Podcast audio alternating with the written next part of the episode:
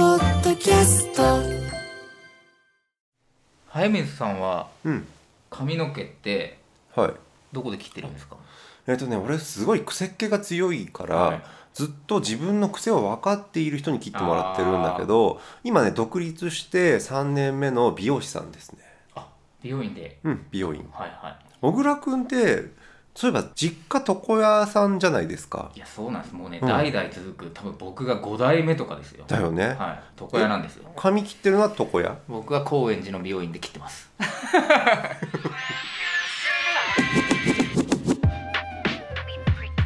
す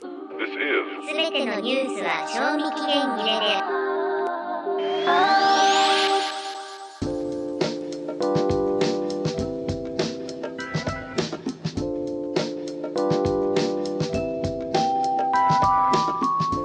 早水健郎です小倉隆二ですすべてのニュースは賞味期限切れである2人のライター編集者が社会的な事件からテレビやネットの話題メディアにまつわる出来事を語り合うポッドキャスト番組ですはい高円寺のうん美容院で髪切ってます、うんそれずっとあの高校の同級生が僕の時代はあのカリスマ美容師ブームだったので、はいはいとんでもない数の美容師を輩出しうんほとんどが挫折しあ挫折するんだよいやそうですよ、うんやっぱ大変じゃないですか別の仕事になっていくそうそうその中でもきちんと美容師を続けて、うんきちんと自分の店を持った同級生、高校の同級生がいるので、うん、彼が独立してからはずっと彼に切ってもらっているので、実家で切ることってないのいやもうないですね一時やっぱ床屋ってダサかったじゃないですか僕が言うのもなんですがつた多分僕が中学ぐらいの時にそれまでずっと床屋理容師いや理容そうなんです室よで聞いてたのがちょっと美容院なんていうの大人び行きたいんでしょ見た感じみでたい美容師室行った時にに、なったはいその当時のね中2とかで867年ぐらいからマドンナとか、うカルチャークラブとかちょっと前だけど、んうんその美容室で切るとかかってる音楽がうわ洋そんなのも楽あったんだみたいな時代、へえうん、うちはね多分ね TBS ラジオか有線が流れてたはずですよ小倉美容室、はいヘアサロン小倉はで朝の小倉か、はい美容室じゃなくて理容室なんそだれよねね適当なんですよマッチには「利用小倉」って書いてあって、うん看板には「ヘアサロン小倉」って書いてある んですよただバーバーじゃないって言ってましたあ何かがあるのかな、はいはいちょっと今日はねそのバーバーブームが再燃したりしたような状況も含めて、まあ、昭和の残ってないカルチャーみたいなの含めて、ちょっと床屋カルチャーってテーマで話をしてみたいなと思ってるんだけど、僕は全て体感ベースで話しますよていうかまあそう全部小倉君に聞けば帰ってくるだろうなっていう話なんだけど、なんならうん僕そのさっき「代々」って言いましたけど、うん継がなかったことをもうちょっと後悔してるんですよねえ子供の頃はやっぱりさ「告げ」ってだか言わられて僕多た分小学校の文集読んでも、中学校の文集読んでもなんなら高校の文集読んでも将来の夢うん床屋さんって書いてますよ、じゃあ憧れてたんじゃん憧れてたんですようんただこれがですよ、まあ、さっき言ったカリスマ美容師ブームみたいなのが90年代に来て、は床屋がダセーダセー言われなるてあのうちの店から若者一切来なくなり、うんなんかダサいものの象徴みたいになって、うん同級生たちがみんな美容師を目指すようになり、うん僕も反抗期でい、うん、なんか茶髪とか無造作ヘアを床屋はやってくれないんですよとにかく整えるのでわかるあ のひ黙ってるとそう七三にしようとすそうるそう、よねとにかく刈り上げ、うんうん整え、うんピシッとするのが美学なので、うんああいう茶髪のうん無造作ヘアみたいなもの は敵なんですよ無造作部屋ダメなのかダメダメで僕はあれにしたくて、うんはいこんなところで切らないって言って、うんでそういう時にちょうど進路選択を迫られるんですよ、うん利用学校に行くのかそっかそっか大学に行くのか、うんもう100ゼロで大学に行きますとうん床屋なんか出せっつって、必死で勉強し、はいまあで、ねまあなんだかんだでうん出版業界に入るじゃないですか、うんそしたら出版業界がとんでもない社用産業になりうん床屋がですね、うんどんどんどんどんこう一時の大不況を乗り越え、乗り越えたもう今じゃあのインスタグラムに載せるために、うんヘアサロンのサインポールを写真に撮るうん若い子たちが実家に帰るといたりするんですよ。えちょっと待って えっとそれは80年代ぐらいにうん、見せてもらったことがあるけど、はいはいリニューアルした時にあさあそうそうそうそうれいつ頃あれはね、ううんちの姉が生まれた時なのでおううちの姉が今44うんとかなので、うん44年前78年はい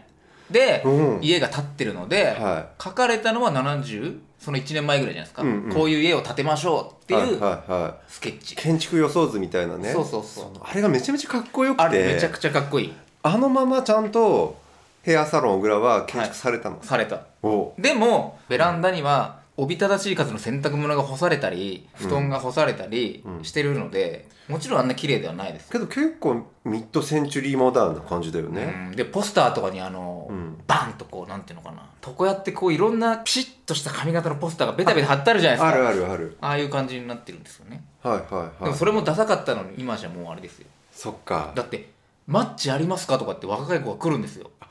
昔美容の小デザ倉イっンて書いてあのるうん、やつがもう今じゃお宝として今むしろインスタとかでちゃんとみんなそれ撮影して、はいアップしてそすごいかっこいいねうなんかね嫌だったんですよねで今となってみると小倉君はじゃああの時俺はっていうすげばよことかったそのうん美容師ブームとかに踊らされて茶髪だ無造作ヘアだの言わない でヘアサロン小倉を継いでたらうん手に職で安定してうん、地元にも残りよかったなと思ってますねだってねだ今って開拓しなくていいんですもんだって開拓いわ政治家でいうなんて言うんでしたっけ地盤看板、はいはいなんでしょカうバンカバン、うんあるんですよ全部はいはいまあ、地元の人たち地フ元の人ァンたちががいるし家にもそもそも、ね、場所もあるしあまあそれを受け継げばよ受かっけた継げばいい今からだといさやそれをね3 5 6の時に言ったら「床屋をなめんじゃねえ」ってすごい父親に怒られたんですとよ、おっしゃ る通りだよお前さ18の時にそうどっちだって言った時にお前大学行ったよなこれでも僕のせいじゃないと思うんだよな社会のせいだと思うすごい出た社会のせい社会がうん床屋をうんダサいものとし、一旦足毛にしして再評価とかもうちょっと聞いてないもんだって、いやバーバーブームってだけどどういう経緯でさ再評価起こったわけあれ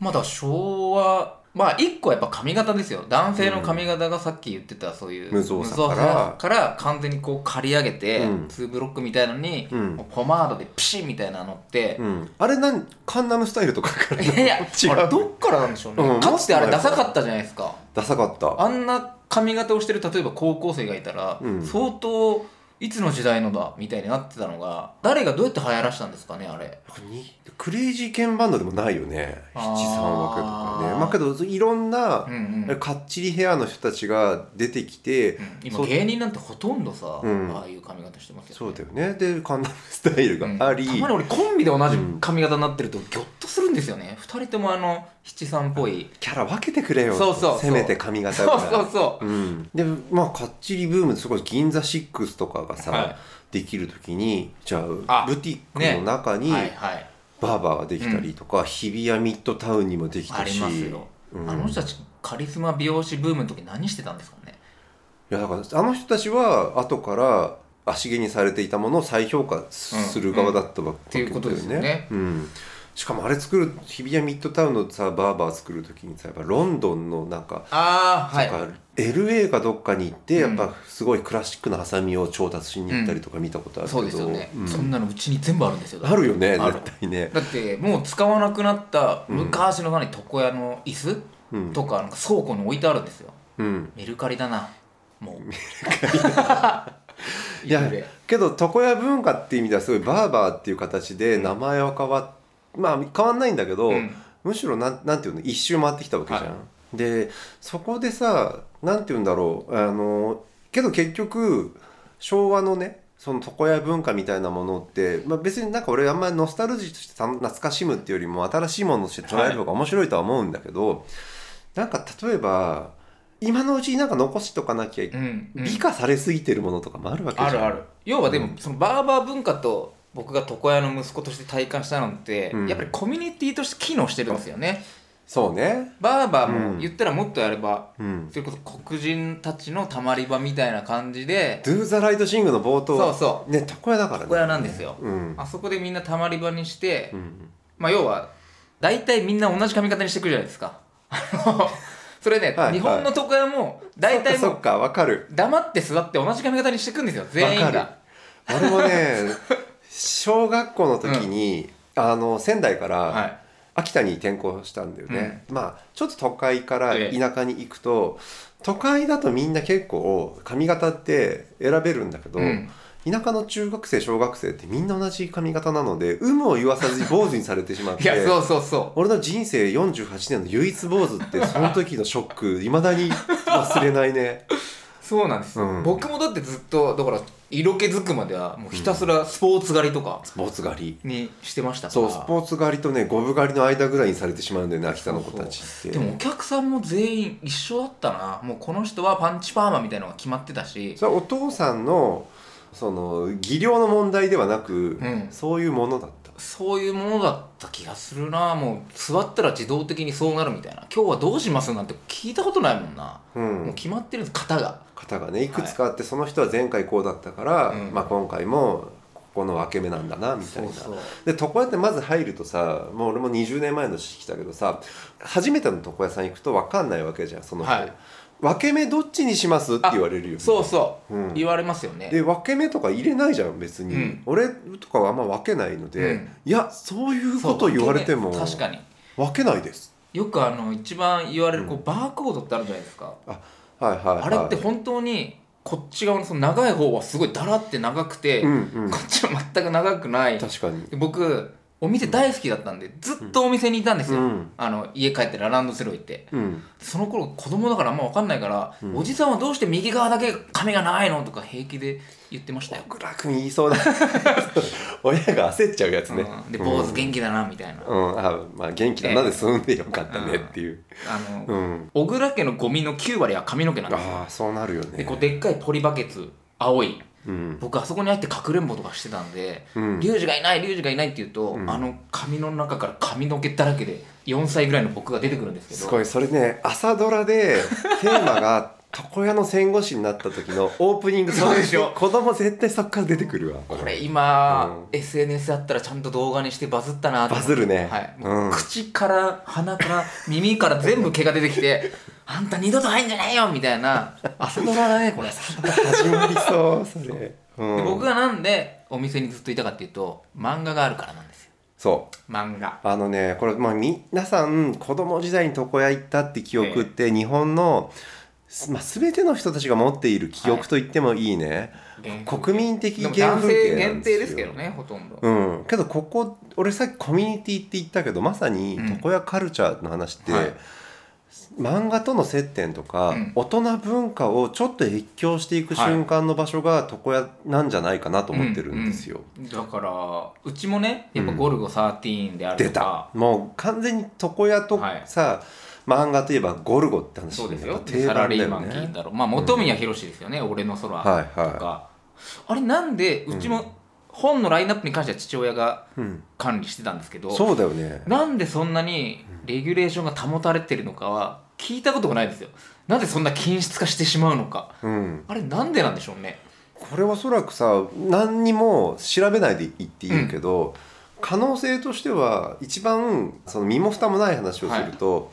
利用協会にいたとか共同購入してた可能性ない、いやうちはね、うんえっ、とお客さんでいるうん本屋さうんん、これ多分どの床屋にも一人いるんですよ、うんあの、うん要は地域の本屋さんああそうだよね商店街の本屋さん、そうそうだってうん来る人も近くの工場のうん働いてる人だったり、うんその商店街の人たち、うんお肉屋さん、うん八百屋さんうん、みたいな人たちが来るようなお店だったので、大体そこでこう経済を回していくんですよ、うんだから町の本屋さんの人がうん1週間遅れで「ジャンプ」とか「マガジン」うん当時は、えーと「フラッシュ」「フライデー」フォーカス」うん女性セブン」「週刊女性」みたいのを、うんこう返本の時にヘアサログラにまとめて持ってきてたんですはいはい、おそらくさそれちゃんとお父さんにさ、うん確認した方がいいんだけど、そういうなんか地域の経済の中の循環があってそうそうで本屋の利益のためにおそらく文春と新潮は買っていたけどあななんかそういうのがあったと思う何かと何かは再販制度的なもの で安く仕入れてたのかもしれないけそうどそおそらくお互いテイク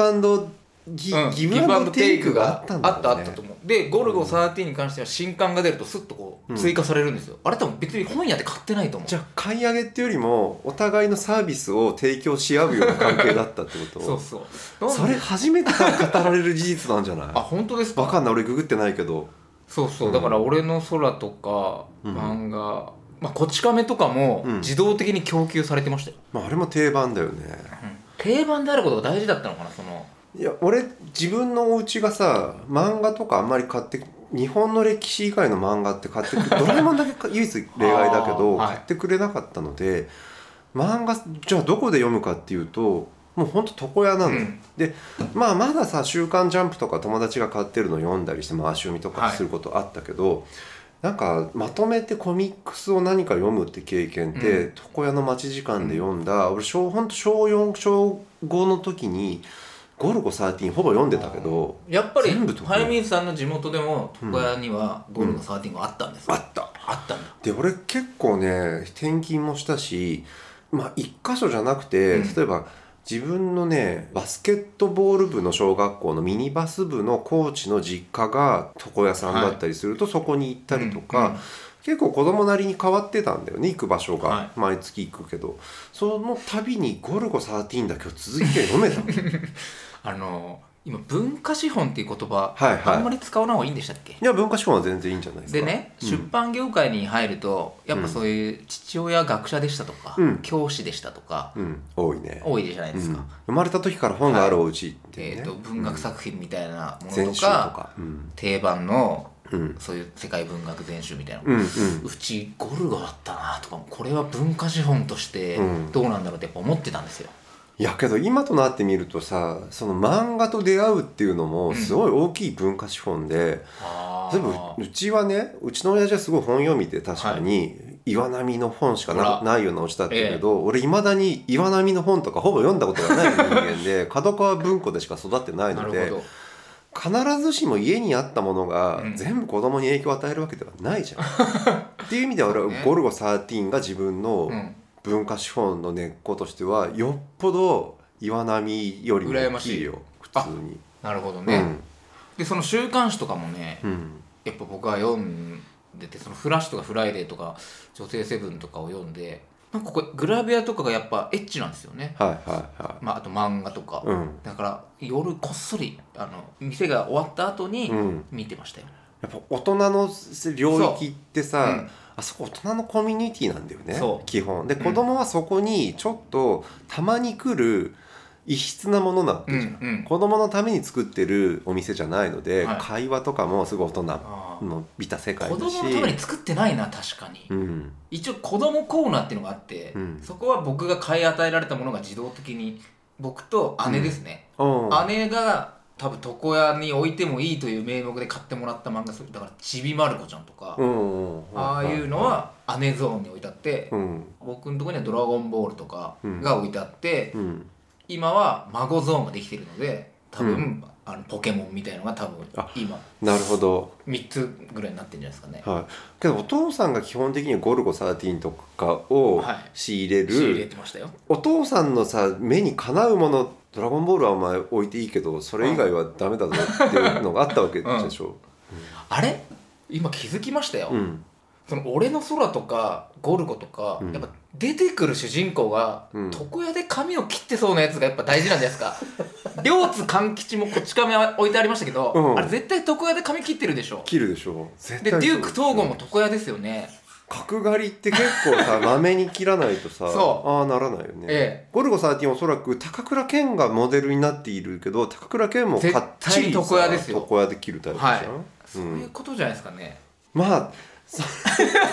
お父さんに聞いてくれってまずあるけどさ、そうねいやけど何かしらうんその「ゴルゴ13」ってやっぱ小学生が読むようには書かれてないので、うんうんうん大人の世界なので本当に金と権力と女性みたいないやさ本当にそうん、やっぱ子供はそこで見ること床屋イコール自分が普段触れちゃいけないんだろうなってものに触れる機う会本当にそうかもしれないな、でさっき小倉君が言ったいや商店街ってさ、結構床屋の戦後史を考える床屋の戦後史って急にさ大文字になったけど さ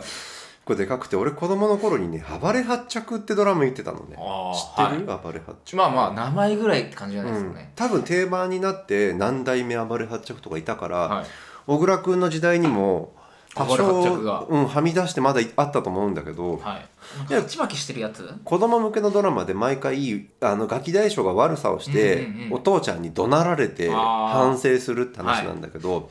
あれね俺が見てたねうん56歳の頃の「暴れ発着」って多分毎年ちょっとずつ設定変わるんだけど、はい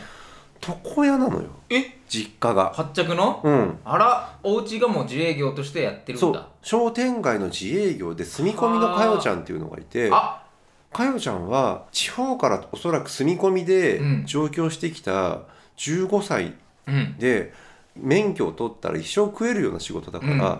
いわゆるサービス業が高度成長期にバーッと来る時に出てくる時に、えーいや自営でサービス業で手に職で一生食えるみたいなことではあ美容師ってすごい重宝され、うん大事なジャンルだったんだなるろうほどなるほど、それ何年ぐらいの話ですか多分ね7980年ぐらいの俺の子供の頃のドラマうちもね住み込みの人ずっといました、やっぱそうだよね僕が高校に上がる頃にはさすがにいなかったけど、うん中学ぐらいまでは必ず住み込みの僕が物心ついた時からずっとうん住み込みの人一人はいましたねで僕が反抗期の時の住み込みの人がいるんですけど、うんあの人には迷惑をかけたな呼び捨てにしたりしたいやなんか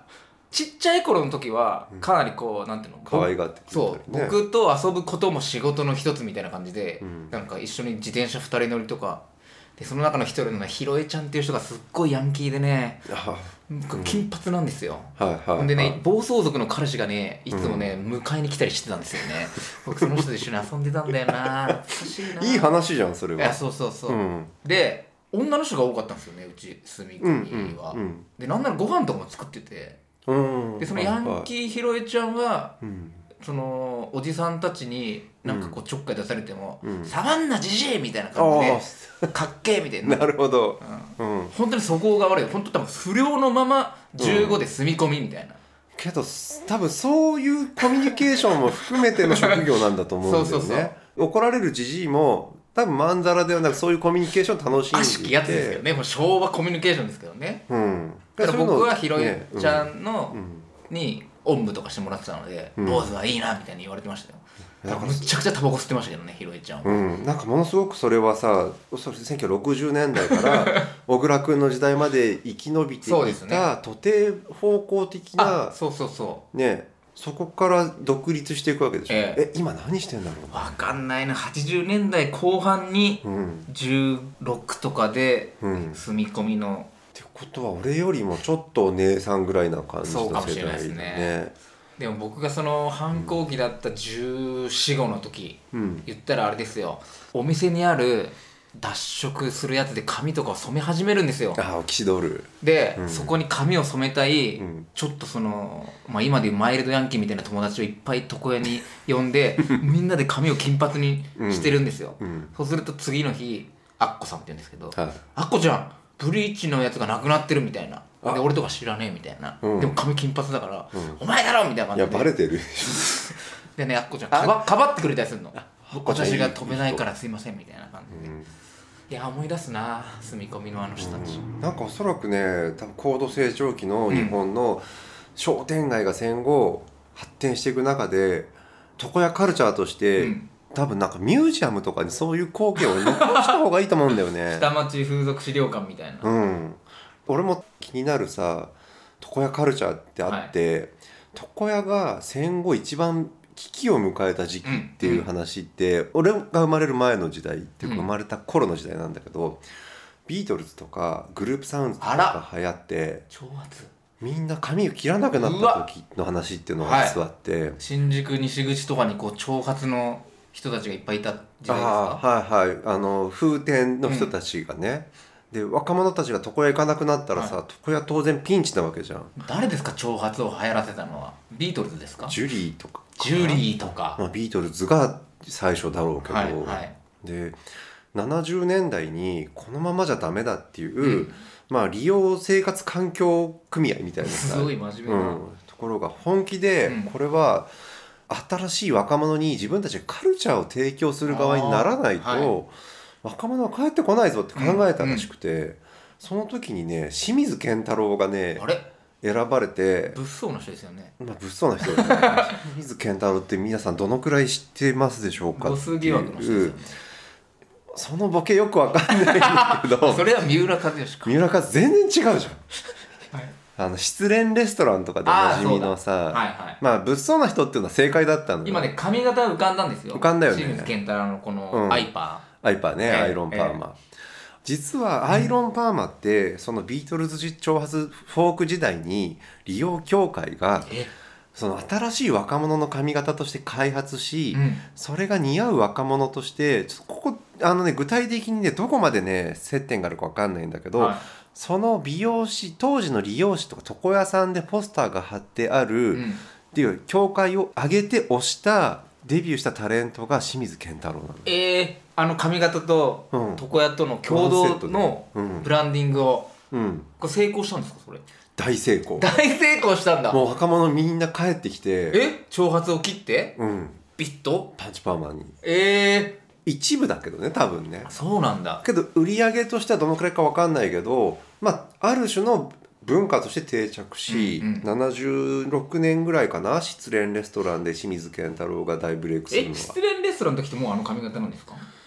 あのーさジャケット今あるよね、はいこれ見るとちょっとまだ緩いねパーマがね後々だんだんこうビッとしてくるじゃないですかリーゼントっぽくなってくるんだけど、うんうん後に最初はやっぱりパーマだったんだよねはいはいはいああいろいろ写真見,、まあ、見ながらやってますけど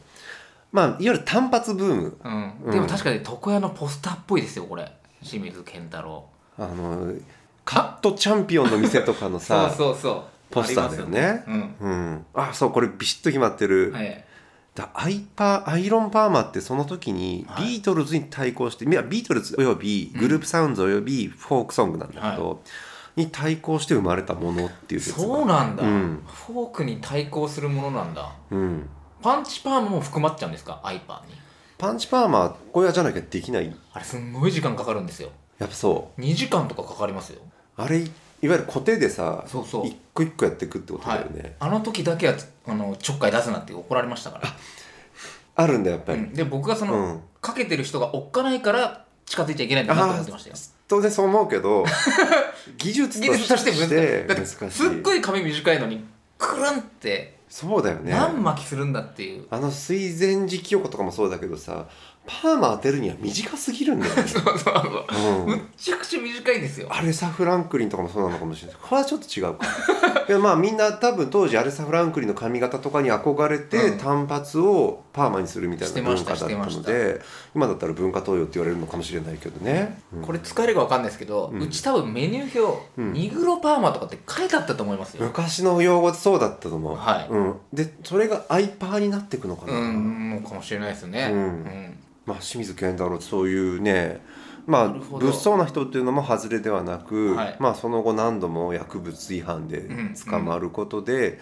まあ、その時にはもう多分ね利用協会とはそんなに縁は遠くなってるのかなっていう気はすでるも大んだけ人どの社交場っていうのは確かにそうで、うん、まあ、当然タバコ吸い放題だしあその灰皿がものすごい至近距離に4つぐらいバシバシバシって置いてあったし、うんタバコ吸い放題のこのなんか箱みたいのがあってライターとタバコとマッチがとにかく詰め込まれているこう、うんうん箱があっあて、そこでみんなタバコ吸ってて、うん、うんまあ、当然私もそこから吸うようになるっていう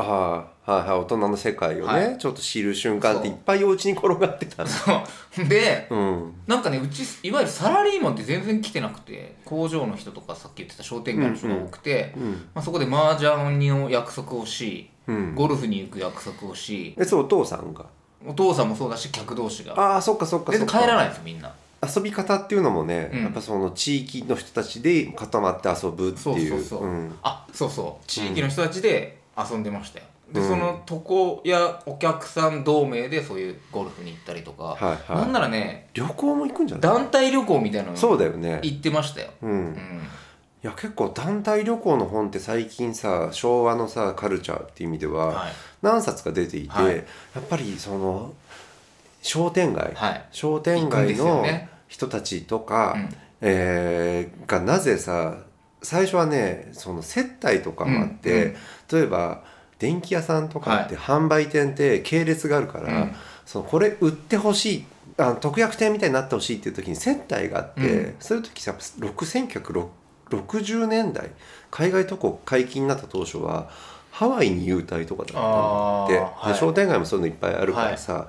そのいわゆる JAL パックで行くみんな商店街で行く、まあ、そうツアーが実は個人客よりもそういう B2B のお客さんがメインで。 B2B そうですね社員旅行今商で言うと店そうだ街みたいな、はうん、でそこはやっぱりちょっと一般とは違うルートうんで行けたりとか、ある時まではハワイだったのが、はあまりにもそれがねちょっと賄賂じゃないんだけど、うんそのやりやりすぎているから額を定めろって言われて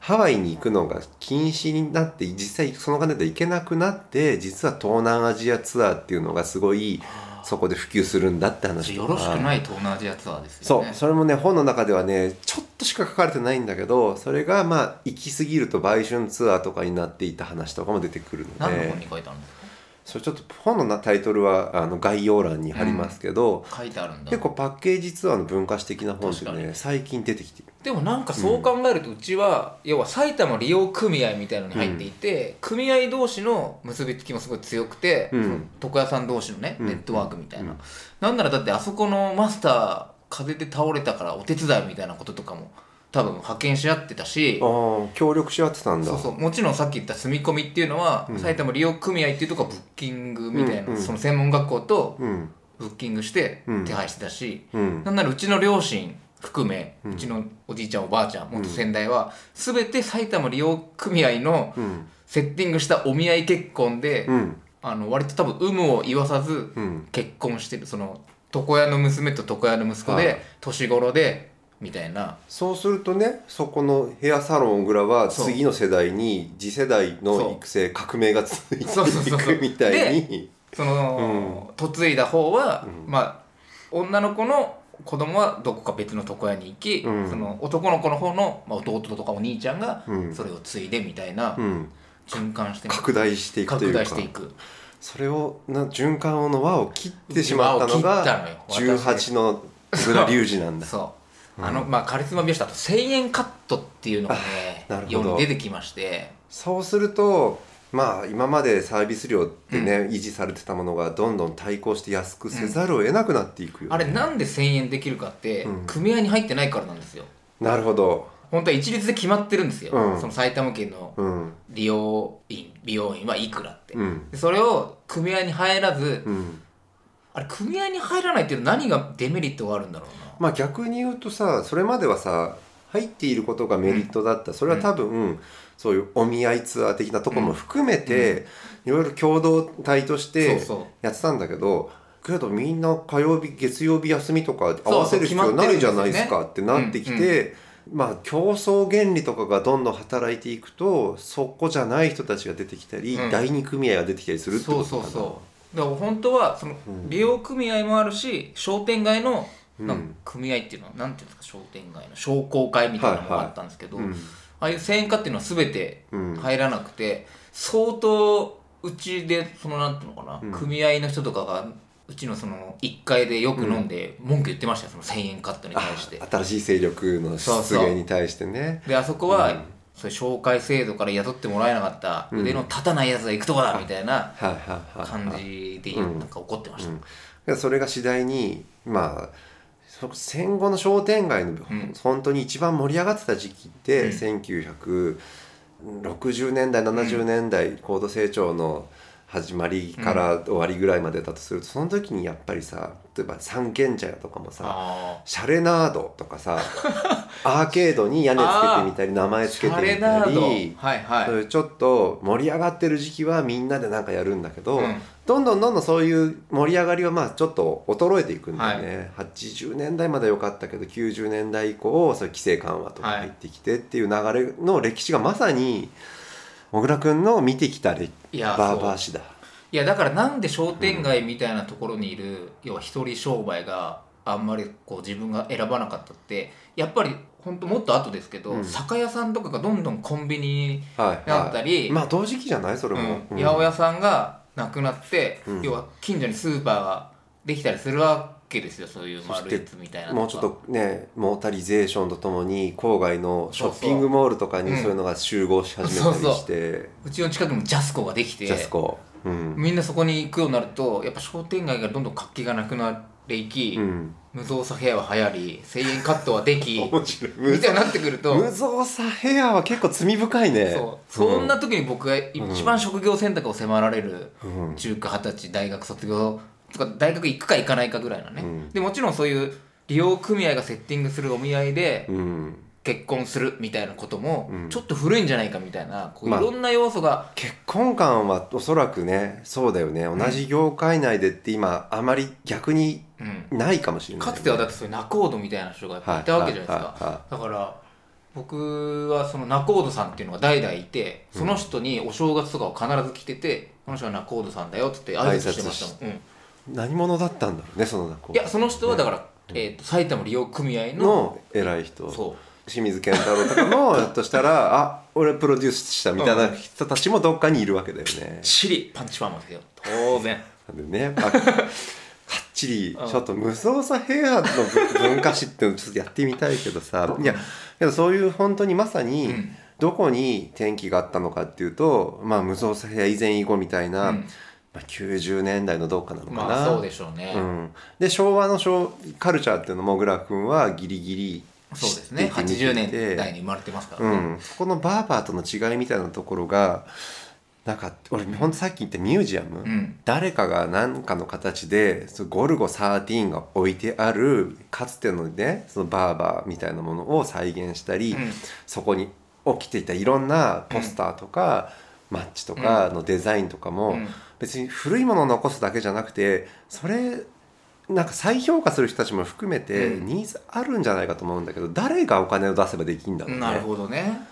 その辺まあだから天然だったのが良かったですよでも、うん今のそういうバーバーみたいな、うんそういう日比谷とか銀座シックスにあるのは、もうそういう組合とか商工会とかとは全く完全に切り離されてますよね。多分そうだと思う。っていうことはそこは完全に死滅してうん、そのバーバーみたいなものだけの単体のリバイバルってことですよね。そうねだからそこには多分ヘアサロン小倉みたいに5代目6代目みたいな人がいるわけではなないしく、まあ、次の人っていうのは別にそこからなんか新しい独立した店舗とかできていくような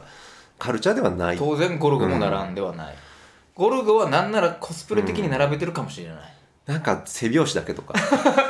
うんだって全部予約制だからさ待ち時間ないんだよねあーそっかうん、で住み込みの人とかいないですもんね当然いないよね、あけど今思いついたけどさゴルゴ13出してるリード社ああれって斎藤隆夫先生はがゴルゴのために立ち上げあた会社ななんだようんうんね。リード社がさ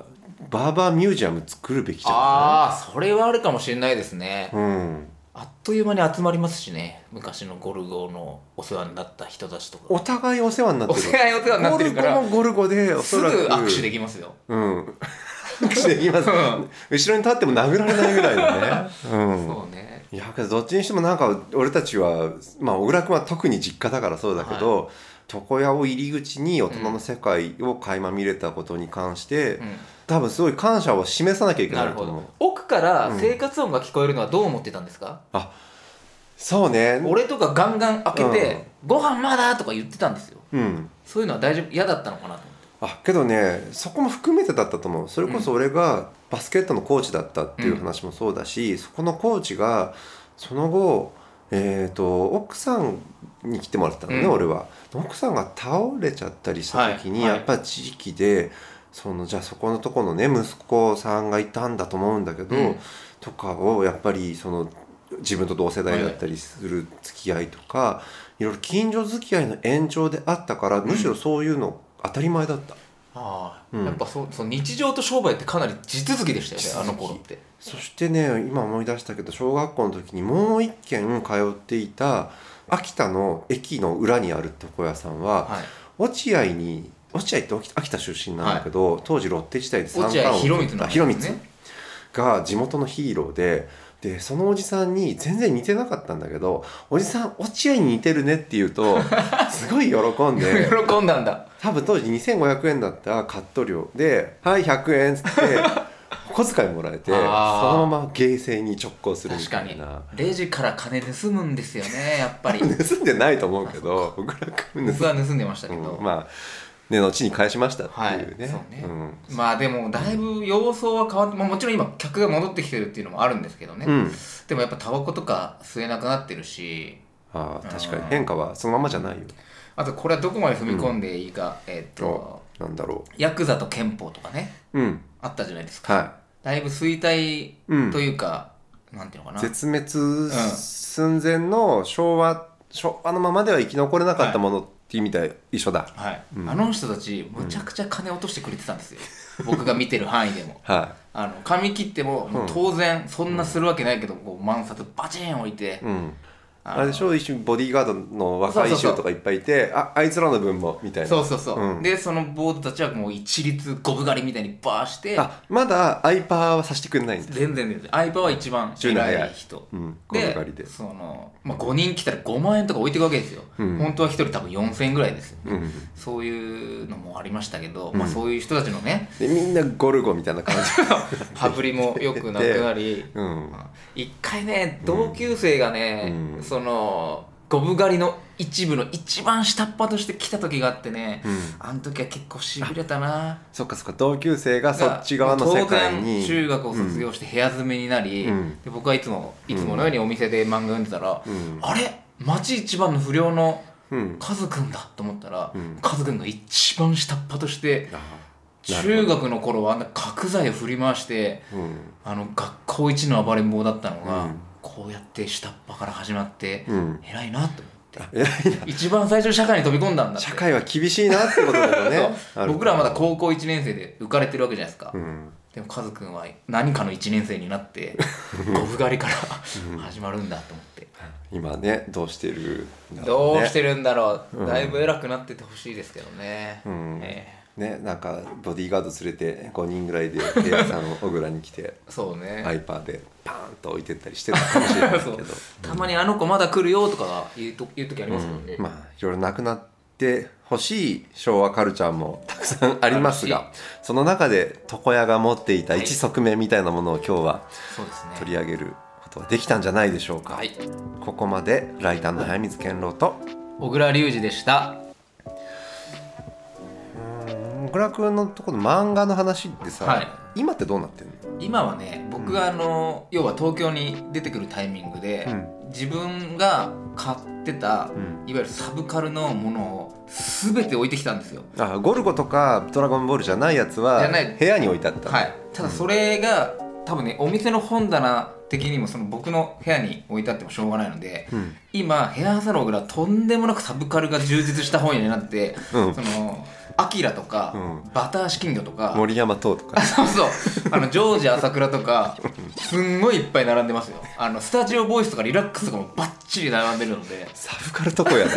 逆にそれのおかげでうち流行ったりしないのかなと思ってそのビジネスモデルをちょっとさビレッジバンガル的に広げるってどうチェーン店にして、ありますうん、ヘアサロン小倉めっちゃ儲かってますみたいないや、まあ、ると思うないかな